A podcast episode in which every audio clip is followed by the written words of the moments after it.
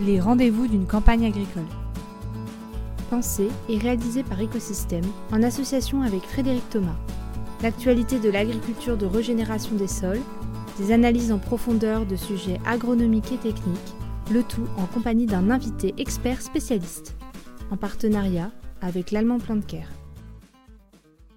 Bonjour à tous et bienvenue pour ce troisième rendez-vous de la quatrième saison des rendez-vous d'une campagne agricole.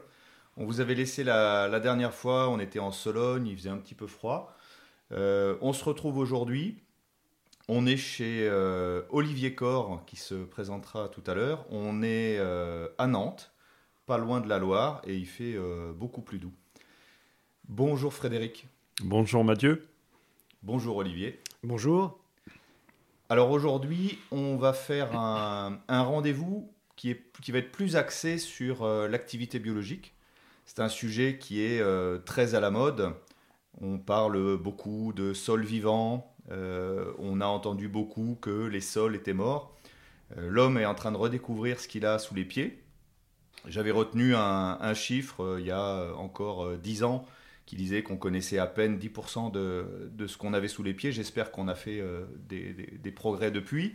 Et ça a fait dire à certains que la nouvelle frontière, ça n'était pas la planète Mars, mais euh, c'était bien ce qu'on avait euh, sous les pieds.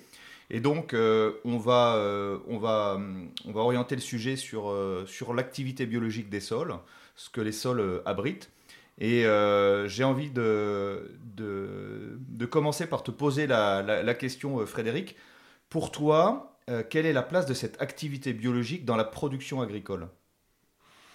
Donc, euh, à partir du moment où on a, souhaité euh, limiter, voire supprimer le travail du sol, on a été confronté à des problèmes d'organisation de structure et de recyclage de la matière organique et des, résidus et de la matière organique. Et en fait, on s'est très vite aperçu que si on, voulait que euh, se permettre de ne plus travailler le sol, il fallait qu'il euh, ait une organisation structurale euh, favorable. On a regardé assez vite ce qui se passait du côté des prairies, ce qui se passait du côté des, forêts. Et là, on s'est aperçu que c'est l'activité biologique globale qui entretenait, réparait et, et construisait en permanence euh, cette, euh, cette organisation structurale qui était presque plus favorable que ce que l'on pouvait obtenir avec euh, de la mécanisation. Et donc on, on a vraiment commencé à reconsidérer cette activité biologique avec comme symbole le ver de terre, euh, qui, est, devenu le, symbole de, la revue, le symbole de plein d'organisations. Et c'est vrai que c'est un, un, élément euh, macro dans l'ensemble de cette euh, activité biologique. ensuite, ben, on a commencé à parler de, de, bactéries, on a commencé à parler de mycorhizes, et aujourd'hui, c'est un petit peu un, des éléments qui est un petit peu en vogue lorsqu'on parle d'activité biologique des sols. Alors, on avait vu les dernières fois, on avait parlé de carbone, on a parlé d'azote, qui sont en fait euh, des éléments qui sont liés au, cycle, au pluriel de la fertilité euh, des sols. Et euh, on sait que l'activité biologique bah, va venir structurer les sols, va venir consommer de la matière organique, va venir nourrir les plantes.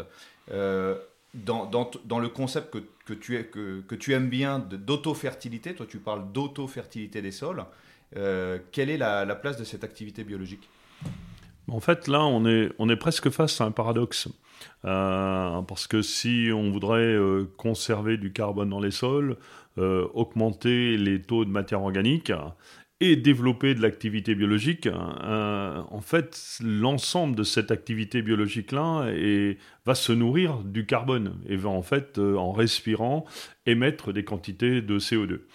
Et lorsque on parle d'auto-fertilité, euh, on va essayer de regarder les choses plus dans la continuité.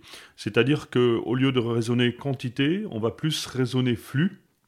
Et si on veut une, une activité biologique performante, il va falloir euh, que l'agriculteur euh, apporte en continu de l'alimentation de qualité. Il n'y a pas besoin d'avoir de grandes quantités, mais c'est important d'avoir une alimentation continue et de qualité qui fait que cette activité biologique-là va pouvoir évoluer, se développer sans à-coup, sachant qu'elle va consommer euh, des grandes quantités d'éléments et renvoyer aussi du, CO2 dans l'atmosphère. Et c'est, comme on l'a dit la dernière fois, c'est bien le bilan entre entrée et sortie qui permettra à terme d'avoir un, stockage positif de carbone dans le sol. Alors Olivier, tu voulais réagir? Oui, euh, je voulais réagir là-dessus parce que c'est complètement, enfin c'est extrêmement important cette notion d'alimentation régulière.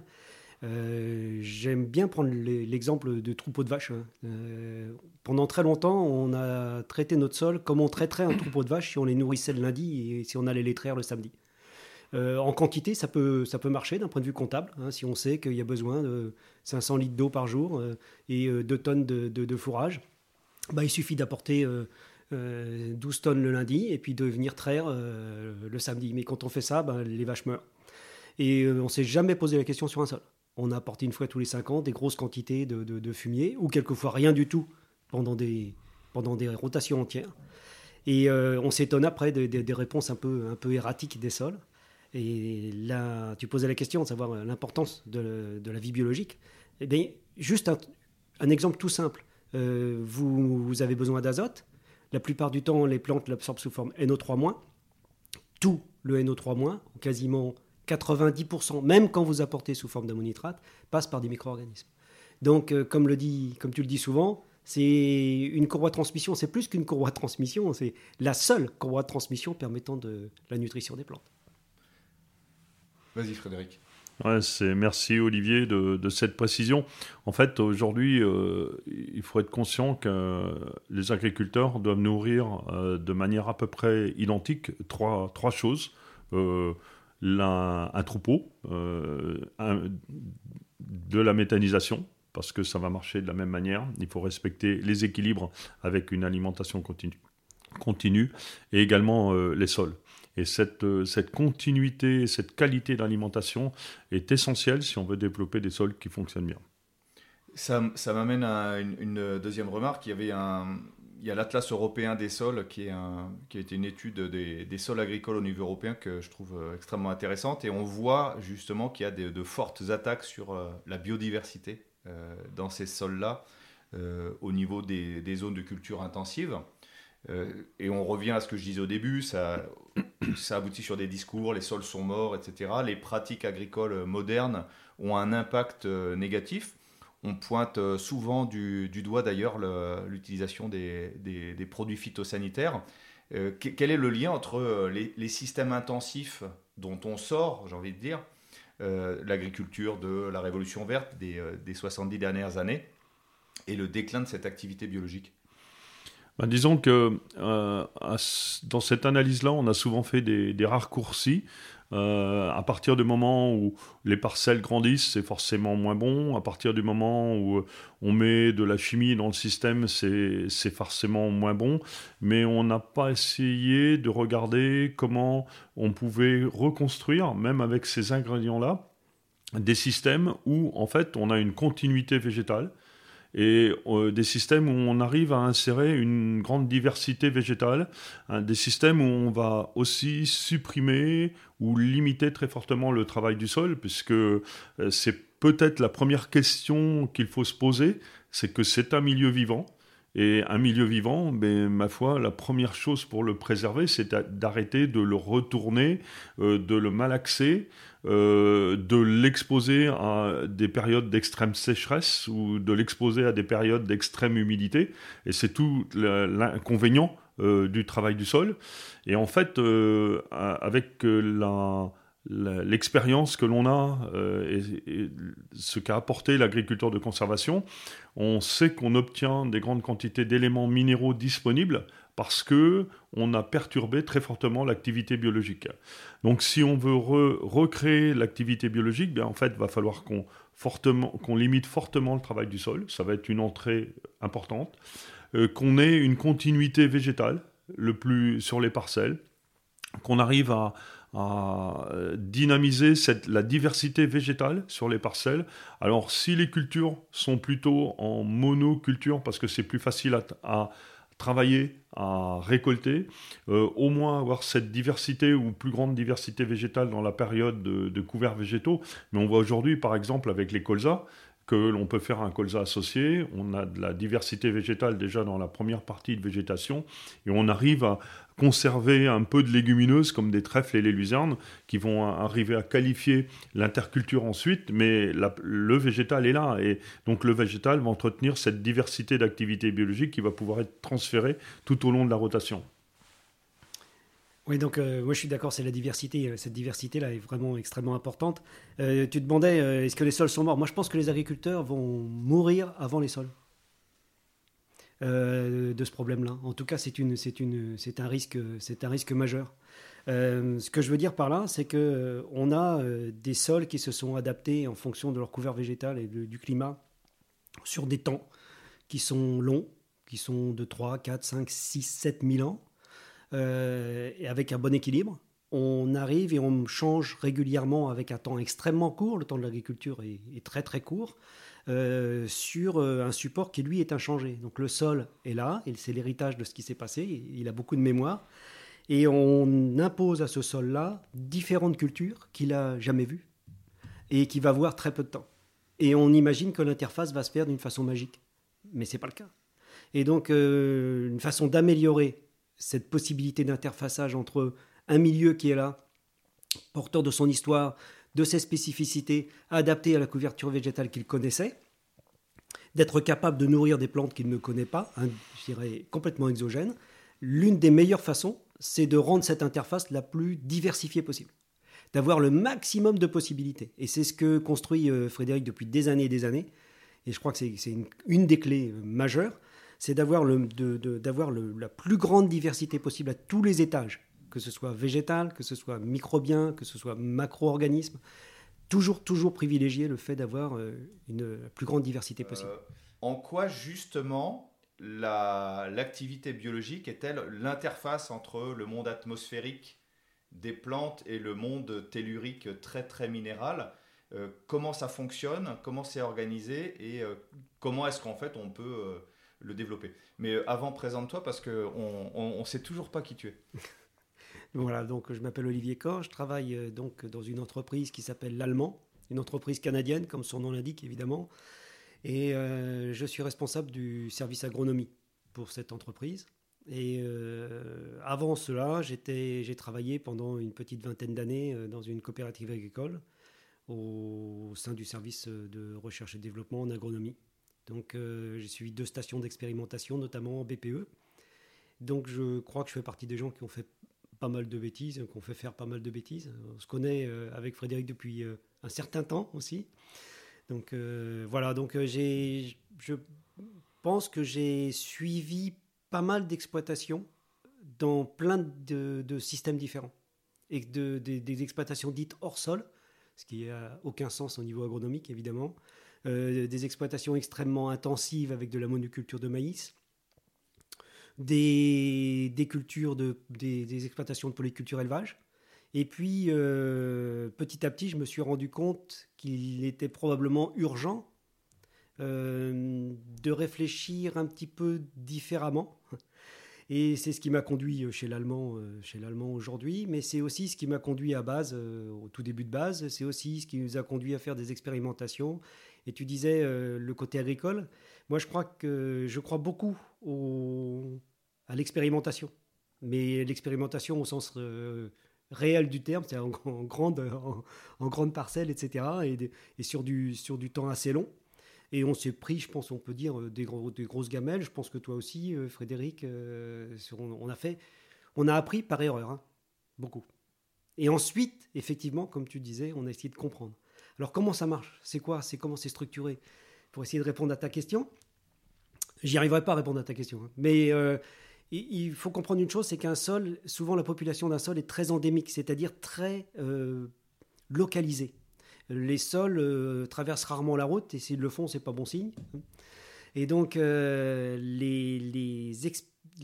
dans, une même dans, dans, deux parcelles différentes, une même fonction est remplie par, souvent par des micro-organismes différents ou par des macro-organismes un peu différents. Alors, les macro-organismes ont beaucoup plus euh, ont beaucoup plus de capacité à se déplacer, etc., etc. On retrouve beaucoup plus d'unités, quoique. Tu peux nous, de, quand tu parles de macro-organismes, c'est quoi? C'est les vers de terre Ce sont, voilà, ce sont des nématodes. Hein. le, premier, le premier euh, l'un des plus importants euh, macro-organismes du sol en termes de poids, d'activité, etc., sont les nématodes, qui sont très positives hein, dans 99% des. Oui. Oui, euh, tu dis nématode à un agriculteur, alors surtout s'il fait des légumes ou de la betterave, euh, il va commencer à sortir le, fusil. Euh, tu dis, donc c'est, en fait, c'est, la première échelle des, des, macro-organismes. Tu dis qu'ils sont positifs. Quel est leur rôle à la louche? Leur rôle est un rôle d'équilibre. Ils équilibrent beaucoup les flores fongiques, les flores bactériennes.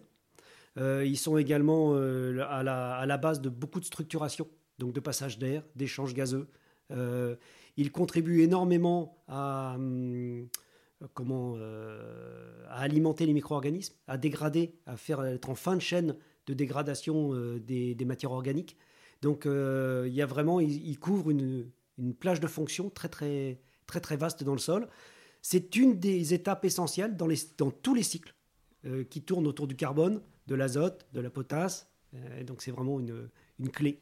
Et ça, ça a été vu déjà dans je crois qu'une des premières thèses que j'ai lues là-dessus, qui était faite avant 1900, avec un magnifique graphique fait à la main, etc., à la plume, c'est prodigieux. Et le, au centre, ils ont essayé d'étudier les micro-organismes et les macro-organismes d'un sol dans la région parisienne, à Versailles. Et euh, au centre, la clé, là où arrivent presque toutes les flèches et là où repartent toutes les flèches, ce sont des nématodes. Et excuse-moi, je t'ai coupé. Donc tu disais les, les, les, macro-organismes, donc ce sont ces, ces, nématodes, et puis tout ce qui va venir au-dessus, au, colambole, euh, jusqu'au sans doute au, gros vers de terre. Euh, donc eux ne peuvent pas traverser la, la, route, et tu parlais en fait de, de, stabilité de cette activité biologique. De, de, stabilité ou en tout cas d'héritage. C'est-à-dire qu'en fait, euh, ces macro-organismes peuvent un peu plus bouger, mais les micro-organismes, eux, sont, sont vraiment beaucoup plus euh, spécifiques d'une parcelle à une autre ou d'un sol à un autre. Et ça donne probablement des personnalités à des sols. Euh, donc, euh, sans micro-organismes, on n'a pas de macro-organismes. Dès que vous voyez des micro-organismes, c'est bon signe parce que vous avez une microflore hein, qui, qui, est sous-jacente. mais cette microflore est quelque chose, quand vous amputez cette microflore d'une espèce, par exemple, parce que vous avez travaillé le sol, parce que, etc., qui, et que ce n'était pas compatible avec la survie de ce, micro-organisme-là, eh bien, vous, vous l'avez perdu, tout simplement. Donc, sa fonction va être peut-être, toujours être reprise par d'autres micro-organismes, mais ce micro-organisme-là, vous l'avez perdu. Et donc, petit à petit, vous réduisez la diversité. Et vous aurez beau avoir changé le système, passer à un système euh, beaucoup plus respectueux, sans travail de sol, avec des matières organiques, etc., cette espèce-là ne réapparaîtra pas. Elle a disparu. D'autres vont se spécialiser, d'autres vont prendre la place. Mais il faut bien comprendre que c'est une des raisons de la mémoire du sol. Vous êtes dépendant de ce qui a été fait sur vos parcelles dans les 100, 200 ans euh, passés. Ça me, ça me, rappelle une remarque que tu as eue euh, tout à l'heure. Tu parlais d'une coopérative avec un nom euh, bizarre, GPS, mhm. et qui avait mis en lumière ça. Tu peux nous en dire un mot? Ouais, donc Déjà, euh, je, suis tout à fait d'accord avec Olivier. Euh, je le constate euh, sur mes parcelles et je l'ai constaté sur des parcelles d'autres agriculteurs.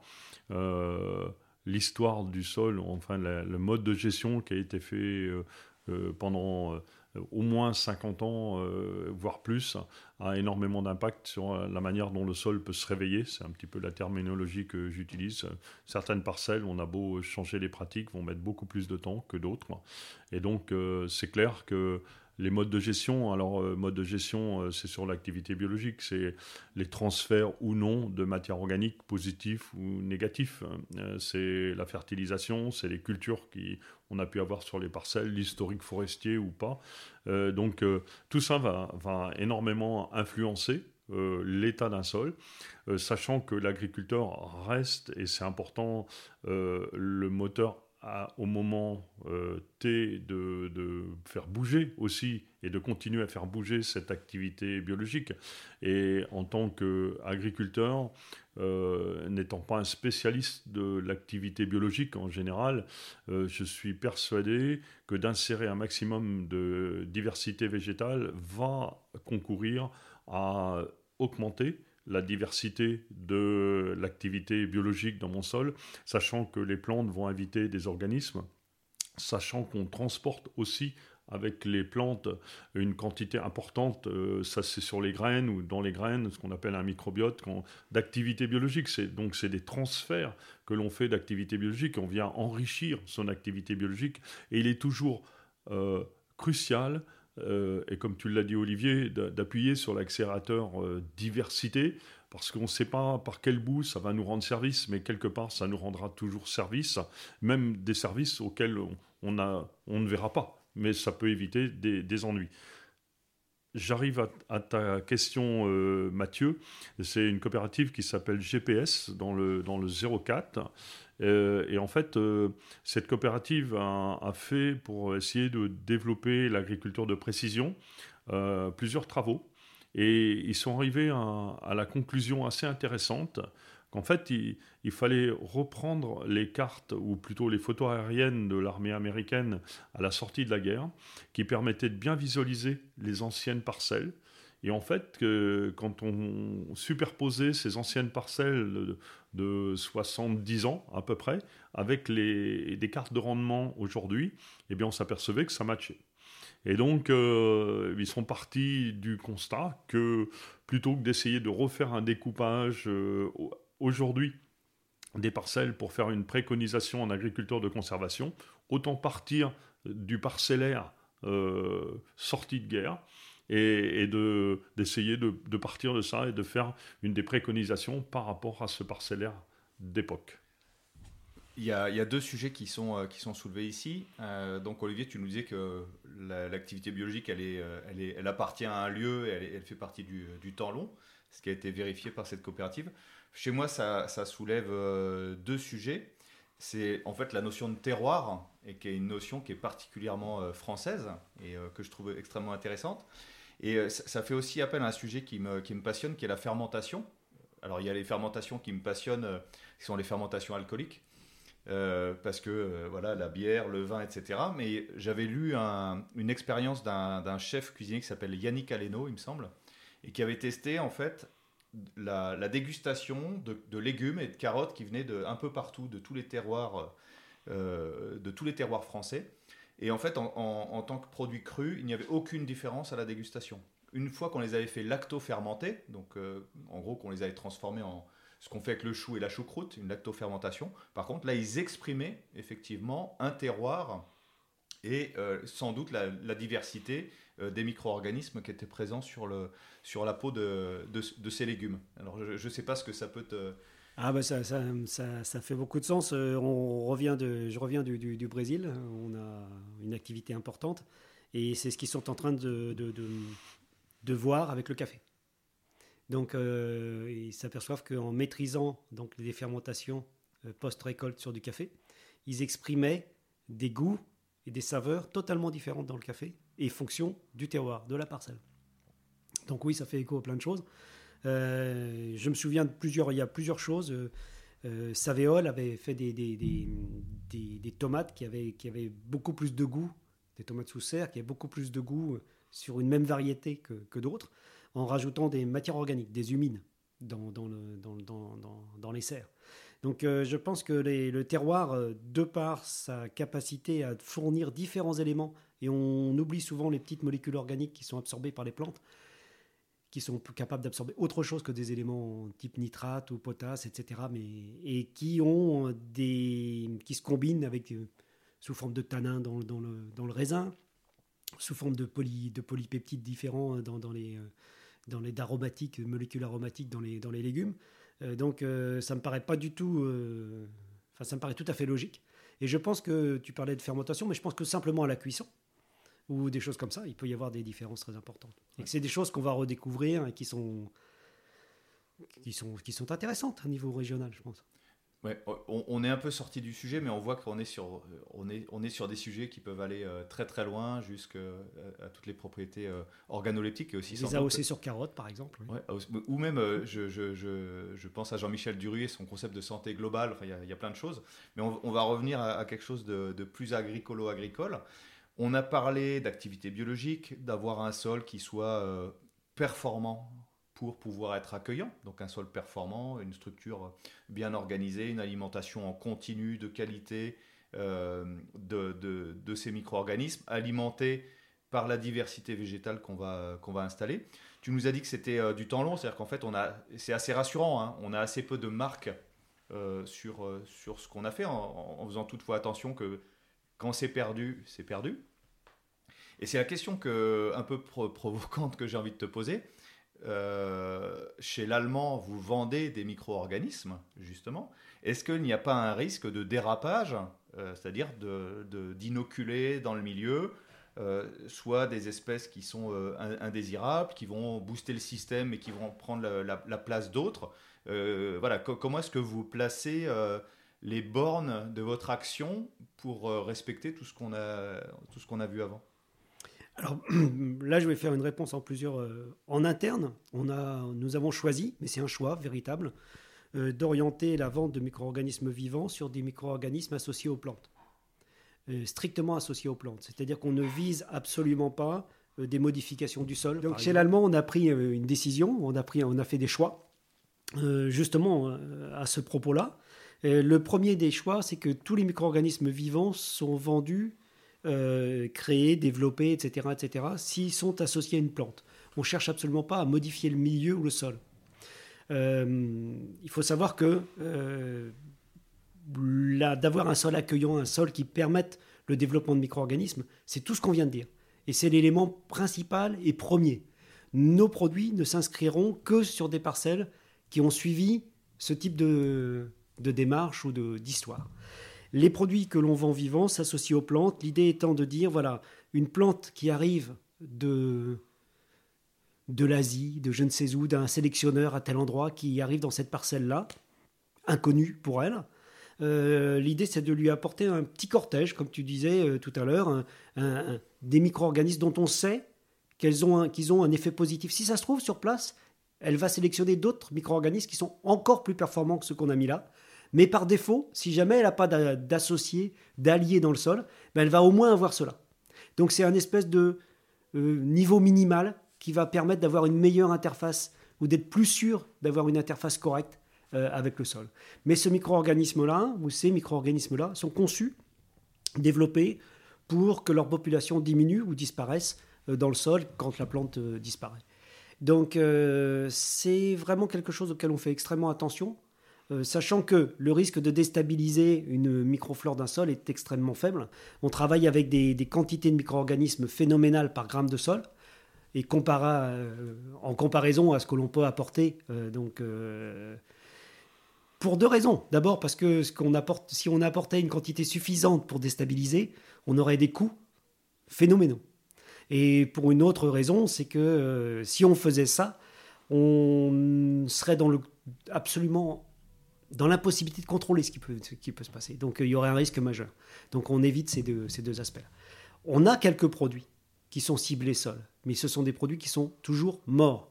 Donc ce sont soit des éléments qui vont apporter de l'énergie à un moment donné, soit qui vont cibler une réaction, euh, créer une réaction dans le sol, mais jamais des éléments vivants. Euh, donc c'est quelque chose auquel on ne croit pas, c'est surtout quelque chose qu'on ne souhaite pas.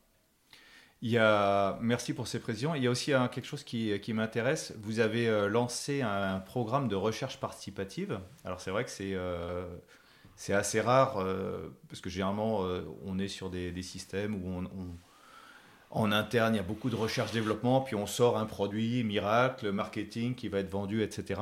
Et là la démarche c'était de, de, faire un, un réseau de recherche participative. Et si j'ai bien compris, c'était de, tester en fait des, mycorhizes que vous avez euh, sélectionnés et de les amener non pas sur la culture, en l'occurrence un, maïs directement, mais de les mettre dans l'interculture pour que ça profite euh, au maïs. Alors j'ai euh, deux questions. C'est la première, pourquoi avoir, pourquoi vouloir tester cette piste-là? Est-ce que la mycorhisation directe serait moins intéressante qu'une mycorhisation de l'interculture? Ça, c'est le, premier facteur. Et deuxièmement, pourquoi avoir lancé un réseau de recherche participative avec des agriculteurs, dont, dont, Frédéric, sur ces sujets-là? Alors, à la première question, deux réponses. Deux réponses principales. La première, c'est que oui, euh, c'est mieux d'avoir un réseau mycorhizien installé quand le maïs arrive que de le développer à partir de spores. Parce que euh, les spores de champignons mycorhiziens germent euh, sur la présence de racines. Il faut qu'ils détectent une racine. Et ensuite, ils vont germer, créer un if qui va venir coloniser la racine. Et ensuite, ils vont pomper de l'énergie à la plante pour développer leur réseau. Parce qu'ils ne sont pas indépendants trophiquement. Ils ont besoin des sucres de la plante. Donc, on va développer une tonne, une tonne 5, deux tonnes de matière organique dans le sol aux dépens de la plante. Ce qui évidemment va être autant d'énergie qu'elle n'utilisera pas pour elle.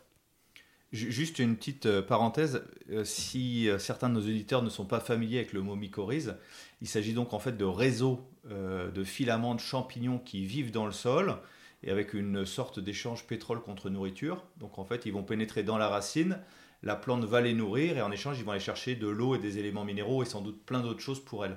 Euh, un exemple, la truffe par exemple. Absolument, c'est exactement ça.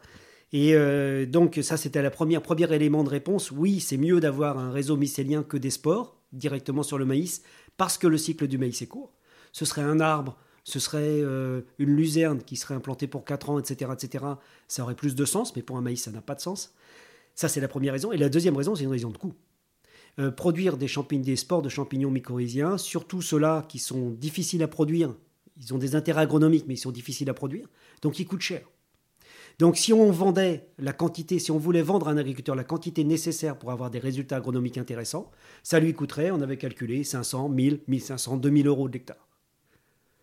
Si je dis ça euh, mon agriculteur en face, il va, me, il, va me tuer sur place. il n'aura pas tort, parce que pour... Euh, voilà. Donc... Notre idée, c'est d'utiliser le sol de l'agriculteur comme un fermenteur. Le dernier fermenteur de l'allemand, c'est l'agriculteur. On on coproduit finalement euh, le service. Et à ce moment-là, on arrive sur des coûts qui sont beaucoup plus raisonnables. On ne sait pas exactement combien, puisque justement, c'est l'objectif de la, du, programme, c'est de voir si ça, si ça fonctionne, etc. Donc, euh, deuxième partie, pourquoi, des, pourquoi une recherche participative? D'abord parce qu'on en avait envie. Euh, ça, c'est la première chose. Et on en avait envie pour des raisons extrêmement pragmatiques. Si on veut co-développer un produit, c'est-à-dire que l'agriculteur fasse la dernière phase de multiplication à notre place, sur notre produit, encore faut-il s'assurer de deux choses. Que ça marche dans tous les cas de figure et que l'agriculteur puisse le faire d'une façon pratique. Et ça, on ne peut le tester qu'avec l'agriculteur. Donc en fait, il était naturel dans ce programme-là d'intégrer des agriculteurs dans notre phase de recherche, puisqu'ils font partie de la chaîne de production. Donc il n'y avait pas d'autres, euh, enfin il n'y avait pas d'autres alternatives en fait. Donc euh, et puis euh, et puis ça nous donne une foultitude d'autres informations, pour être tout à fait honnête. on a des contacts avec des agriculteurs. Moi j'aurais souhaité 500 agriculteurs. On en a 80. Donc il reste 400, 420 places hein, aux auditeurs si ça les intéresse. Bah, de toute façon, on va mettre dans, le, dans la description du podcast, vous aurez le lien si ça vous intéresse pour participer à ce, à ce programme-là. Euh, est-ce que c'est le dernier mot Est-ce que, messieurs, c'est votre dernier mot sur euh, l'activité biologique Ou alors est-ce qu'on attaque la dernière partie de notre podcast et on va aller euh, taquiner la régénération des sols à l'international? Bah, Il y avait deux, points qui me, qui me font réagir. il y avait un, un terme que tu as utilisé, et moi j'aime bien utiliser celui-ci, l'activité biologique n'est que la courroie de transmission. Et aujourd'hui, il y a énormément de gens qui redécouvrent l'activité biologique et qui se disent que ça va être la solution à tous les systèmes agricoles et ça va les permettre de performer. Oui, c'est un élément dans la, dans la boîte à outils, mais si on n'a pas de fertilité disponible dans le sol, eh bien, on peut développer et essayer d'implanter toute l'activité biologique que l'on veut on aura toujours des difficultés d'alimentation. C'est même pire que ça, et ça va me, mettre en lien avec euh, l'expérimentation, c'est-à-dire que euh, plus une plante devra solliciter son système racinaire, devra solliciter les mycorhizes, devra financer euh, de l'activité biologique pour aller chercher quelque chose qui est rare dans le sol, plus elle va dévier de la photosynthèse et donc va minimiser son potentiel de rendement. C'est d'ailleurs pour ça que euh, tous les essais qui sont faits, les démonstrations sur l'intérêt d'apporter de la fertilisation sont toujours positifs parce qu'en fait, ils permettent de contourner de l'activité biologique et avec une alimentation plus ou moins directe. On se retrouve presque en intraveineuse. Donc automatiquement, on a un effet positif. Et, donc c'est bien une forme d'équilibre qu'il faut qu'on arrive à trouver au niveau du sol, c'est-à-dire qu'on s'appuie sur l'activité biologique pour nourrir une partie ou compenser une partie qui permettra, si on a des à-coups, d'être beaucoup plus résilient et qu'apportera des bénéfices euh, euh, disons, euh, périphériques, comme protéger la plante, comme apporter des, enzymes ou des acides aminés. il y aura des économies qui seront faites au niveau du végétal. Donc c'est important de regarder ça comme un équilibre. Ensuite, cette idée d'expérimentation à la parcelle, je trouve ça une, disons une, idée, une idée assez exceptionnelle parce que ça permet euh, d'être euh, déjà face à la diversité euh, de la parcelle, parce que une parcelle agricole n'est pas quelque chose d'isolé. On a déjà une grande diversité au sein de la parcelle, et si ça marche dans mon, ma zone sableuse, j'espère aussi que ça va marcher dans ma zone limoneuse ou dans ma zone argileuse. ça va permettre de tester au sein de, de l'ensemble de, de, la ferme, de voir vraiment dans un système agricole avec un climat qui peut être aléatoire en fonction des années. Donc on est vraiment euh, dans le contexte agricole. On, va être aussi euh, euh, confronté à l'ensemble de la logistique de l'agriculteur.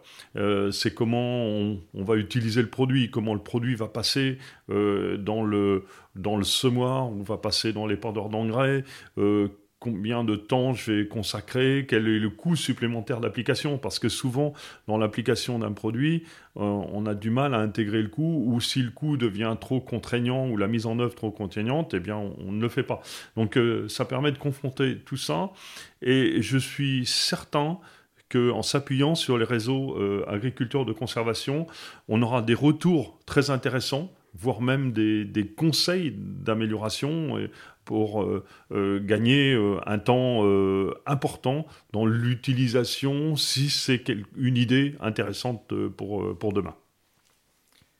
Merci pour ce, mot de la fin, c'est pas le mot de la fin, sur, sur cette partie-là. J'aimerais qu'on échange maintenant sur un sujet complètement différent. Vous avez tous les deux une expérience internationale. Donc Frédéric, toi d'ailleurs, tu as découvert des agricultures innovantes euh, dans les pays anglo-saxons, aux États-Unis, en Australie. Olivier, toi, tu euh, nous reviens du, Canada, euh, tu, fais, tu voyages un petit peu partout sur la planète avec tes, avec tes, tes, fonctions. La question que, j'ai envie de vous poser, on parle d'agriculture de régénération en France, certes, mais ce sont aussi des sujets qui, se, qui se développent beaucoup à l'étranger. Euh, par exemple, Olivier, est-ce que tu peux nous faire un petit point sur euh, ce, qui, est en train de se passer au Canada sur ces sujets-là? Alors c'est euh, amusant comme question parce que la semaine dernière j'ai eu un entretien avec une coopérative qui s'appelle Solio, donc ancienne COP fédérée, qui est une très grosse coopérative au Canada, et j'ai eu la surprise, véritablement la surprise, de m'entendre dire que bah, souhaitaient basculer complètement leur mode de production vers des modes de production de type agriculture de conservation et sur une échelle extrêmement importante.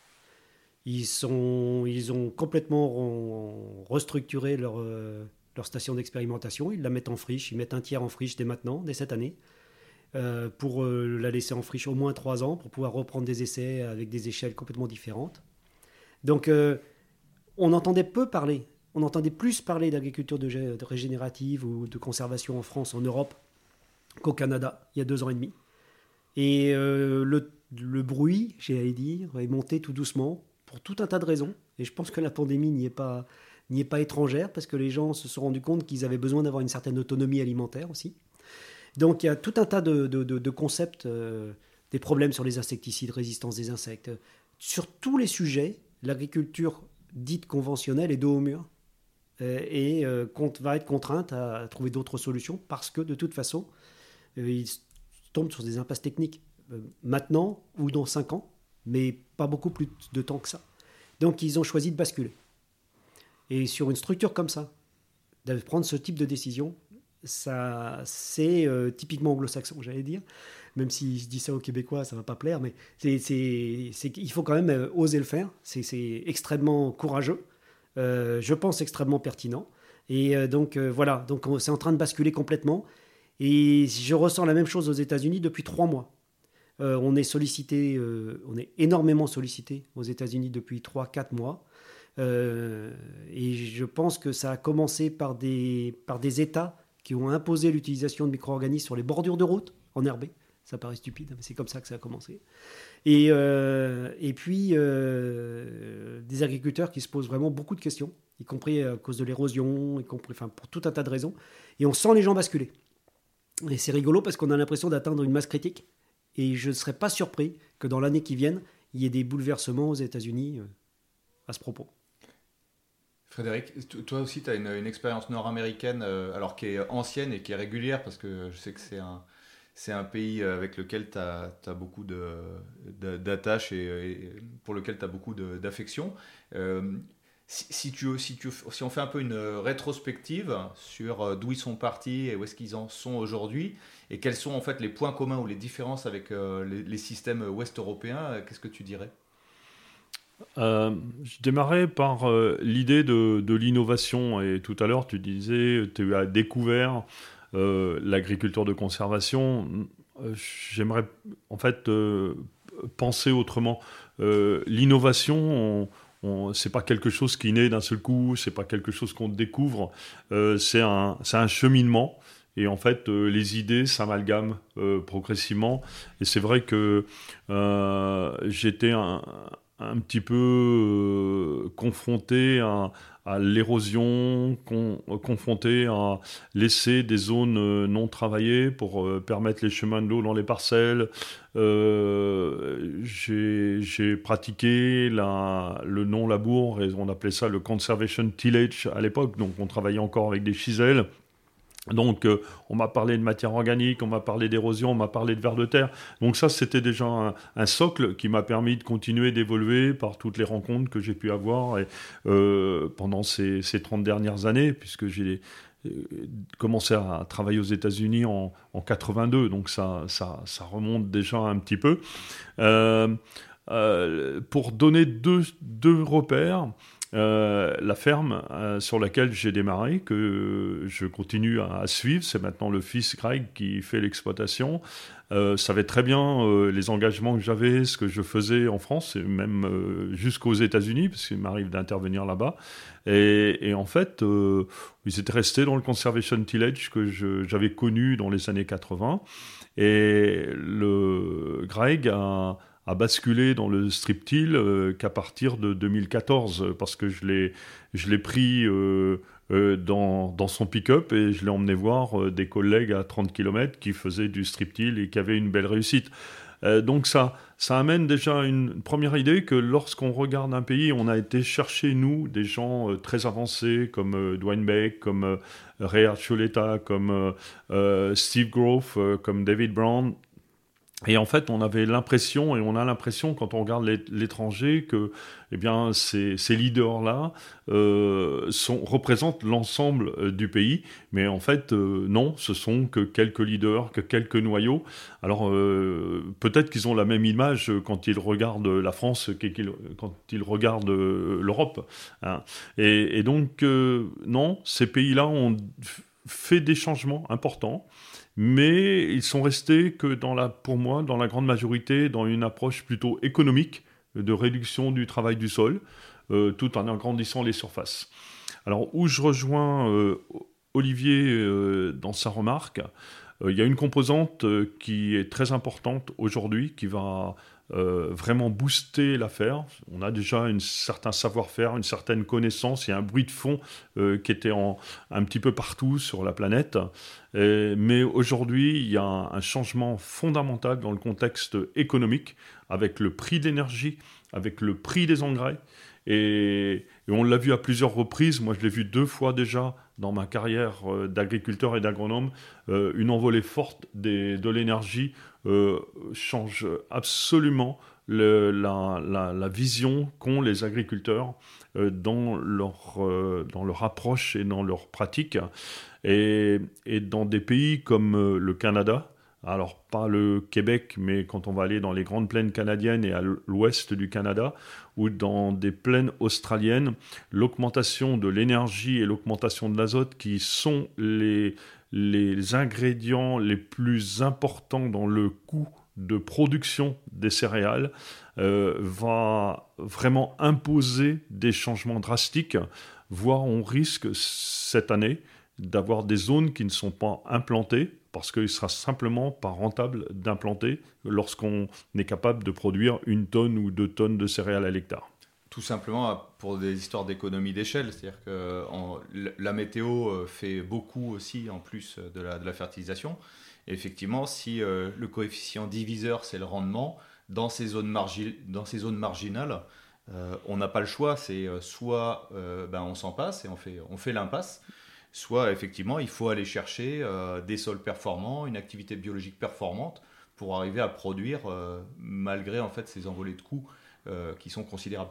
Et ce que je trouve rassurant, on en parlait la fois dernière en termes de stratégie, mais c'est que les zones à fort potentiel comme l'Europe de l'Ouest ont un avantage compétitif énorme de ce point de vue-là. Juste sur, pour, pour rester à l'étranger, mais changer de, de continent, tu disais tout à l'heure que tu revenais euh, du Brésil euh, pour, le, pour le café. Euh, le Brésil, c'est aussi dans toutes nos têtes le pays du SMI direct, merveilleux, etc., que moi j'ai eu la chance de découvrir en 2009. Et d'ailleurs, j'ai été un petit peu vacciné. Ça m'a donné du, voilà, ça m'a permis de, de, voir un peu la différence entre les concepts et la, réalité. Et quelle est la vision aujourd'hui justement de, de, cette agriculture brésilienne qui est en semi direct, mais qui fait beaucoup de soja, beaucoup de maïs pour l'instant, au Brésil, pour, euh, en tout cas dans les visites que nous avons faites ces, les mois derniers, euh, on reste sur une agriculture euh, très intensive dans son, mode de, fonctionnement. c'est plus la, demande des clients qui est en train de faire bouger les choses. C'est-à-dire, il y a de plus en plus de évidemment, il y a énormément d'exportations au Brésil. L'agriculture est massivement exportatrice. Et euh, pour toutes les exportations, les cahiers des charges deviennent de plus en plus euh, drastiques, de plus en plus difficiles à suivre pour eux, euh, notamment en termes de résidus phytosanitaires. Donc en fait, c'est par ce biais-là que les choses sont en train de changer au Brésil. Savoir que, ok, on veut produire des fruits, des légumes, des céréales, du soja, du coton, sans résidus, sans, sans, aucun résidu ou avec des niveaux extrêmement faibles de résidus phytosanitaires ça impose de ne pas s'en servir, de ne pas utiliser le produit. Et comment fait-on pour faire l'impasse sur le produit? Le Brésil, c'est aussi le premier pays qui utilise des produits biologiques pour, euh, donc, euh, pour euh, protéger les cultures. C'est une culture qu'ils ont depuis très longtemps, beaucoup plus longtemps qu'en Europe. Il y a pas mal d'agriculteurs qui produisent eux-mêmes leurs solutions microbiologiques, qui ont leurs fermenteurs pour produire leurs solutions biologiques sur la ferme. Donc c'est quelque chose qui c'est dans, dans, leur culture, donc ça leur permet de s'adapter plus facilement. Mais ça, il y a encore énormément de, choses à faire en termes euh, agronomie sur tous les points dont on a discuté au début de la, conversation. Mais ce sont des choses qui peuvent bouger très vite. Les Brésiliens sont extrêmement pragmatiques. les exploitations sont très grosses, donc on fait vite bouger 200 000, 300 000, 400 000 hectares en voyant une dizaine de personnes. Donc un groupe de 10 agriculteurs, comme tu as l'habitude de suivre, ça peut vite faire euh, deux fois la surface de maïs euh, de la Bretagne, euh, ou des choses comme ça. Les chiffres sont assez faramineux pour nous, Européens, quand on regarde ça. Donc une évolution qui est à venir, qui est encore timide, mais qui va être, de mon point de vue, tirée par ces exportations et par, les, par ces contraintes. Ouais, j'ai à peu près le même regard sur le, sur le Brésil que je connais un, petit peu moins que l'Amérique du Nord. Euh, en fait, il faut, il faut quand même être euh, conscient de la performance euh, qu'ils ont réussi hein, développer l'agriculture en, en l'espace d'une trentaine d'années. Ils ont fait quand même quelque chose de remarquable. avec, ils sont devenus la première ou la deuxième puissance agricole au niveau mondial. Euh, c'est quand même un exploit, il faut le reconnaître. Alors automatiquement, il y a des effets secondaires euh, donc, euh, bon, on a été croqué un peu dans les steppes, on a peut-être été croqué un peu sur la forêt amazonienne, etc. Mais il y a une, un énorme progrès et heureusement qu'ils l'ont fait principalement en, agriculture euh, simplifiée et en semi-direct. Ça a permis de limiter l'érosion. Donc, en quelque sorte, la vision que j'ai du Brésil, c'est qu'ils ont réussi leur révolution verte. Euh, simplement, ils sont passés dans une agriculture euh, peu intensive en matière de travail du sol, voire sans travail du sol. Mais on a l'engrais, on a les phytos, on a la génétique, on a tout ça qui était, lié à cela. Ils avaient un, avantage, et ils l'ont encore, euh, c'était de partir sur des terrains vierges. Quand on prend l'exemple du, du, Parana, on était d'abord sur de la production de café et puis voilà une 25 ans on a à cause d'une grosse gelée, ça a remis en question un peu toute la production de café. On est parti sur des céréales, du maïs et du soja. Et en fait, euh, aujourd'hui, euh, en colonisant des terrains entre guillemets vierges de céréales, ou de, certaines productions, on a un bénéfice euh, en matière de salissement et on a un bénéfice en matière de ravageurs qui était, important. On le voit aussi en viticulture, dans, beaucoup de, des pays jeunes où on arrive sur des milieux qui sont assez vierges et on peut, partir dans des conditions assez favorables. Par contre, au bout de, de 10, 15, 20 ans, euh, la réalité rattrape. Et donc, euh, on a vu entre autres dans le Mato Grosso euh, monter la, couverture des parcelles en soja en fongicide, parce que les premières années, c'était miraculeux, on n'avait pas besoin de, traiter. progressivement, ben, on vient à un, deux, voire trois, voire quatre fongicides. Et donc là, on, voit bien qu'il va falloir intégrer euh, des, des pratiques beaucoup plus raisonnables pour arriver à, amener de la diversité, pour réduire un peu ces, pratiques phytosanitaires et ces pratiques, euh, gérer un peu ce qu'on discutait en première partie, cette diversité au niveau du sol, pour apporter un peu plus de santé au végétal. Ceci étant dit, je, je suis tout à fait d'accord avec la, la remarque euh, d'Olivier. Euh, il ne faut pas les sous-estimer. Ce sont des, des, des, des, agricultures avec des politiques très pragmatiques, euh, exportatrices. Et s'il faut changer, dès qu'ils ont repéré des signes intéressants, ça peut changer très très très vite. C'est c'est un peu la même remarque que je pourrais faire sur la Chine, par exemple. Hein. S'ils détectent qu'il y a des, des, intérêts euh, à un certain moment, euh, comme euh, il y a beaucoup de planification, ben on peut planifier très vite beaucoup de bien sans discussion, ou on peut planifier beaucoup de mal. Mais c'est l'intérêt des planifications. Ok, merci beaucoup. avant de vous laisser à tous les deux le mot de la fin, donc je voulais vous dire que vous retrouverez, pour ceux que ça intéresse, dans la description du lien, le programme de recherche-développement euh, dont tu nous donneras le, nom. Vous dire aussi que de notre côté écosystème, on a sorti euh, notre nouveau catalogue de formation. Donc vous trouverez une trentaine de formations eh ben, sur tous ces sujets-là pour vous accompagner au, quotidien dans votre transition. Et puis ben, je, vous laisse le, mot de la fin. Je vais te laisser euh, le dire Olivier, puis, puis Frédéric. Merci Mathieu. Ben, le, programme participatif s'appelle Fondation euh, pour deux raisons. Parce qu'on euh, estime que c'est le premier et que c'est important de, créer ce, réseau mycélien pour tout un tas de raisons et d'utilisation après. Donc c'est une fondation intéressante. Et c'est un clin d'œil à Isaac Asimov, donc une série de science-fiction où euh, ce sont les gens qui ont le moins de ressources euh, qui s'en sortent le mieux parce qu'ils sont obligés d'être intelligents.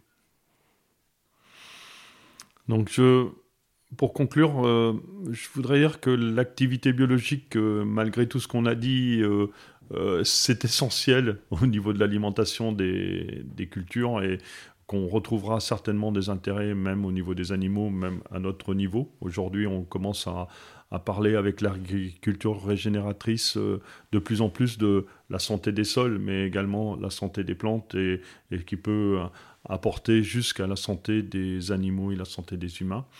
Euh, ça se cultive et donc avec l'agriculture de conservation, on fait déjà beaucoup dans ce sens-là et à nous de continuer de, pousser le, la, la, diversité et la qualité de cette activité biologique des sols, éventuellement avec l'aide de, collaborateurs comme, euh, Olivier Dallemand. Merci à tous. Eh ben, en attendant de nous retrouver au mois de, janvier, et là normalement on devrait parler de chasse, donc on va aussi parler de biodiversité, mais euh, un petit peu différemment. Euh, je vous souhaite d'excellentes fêtes de fin d'année et à très bientôt.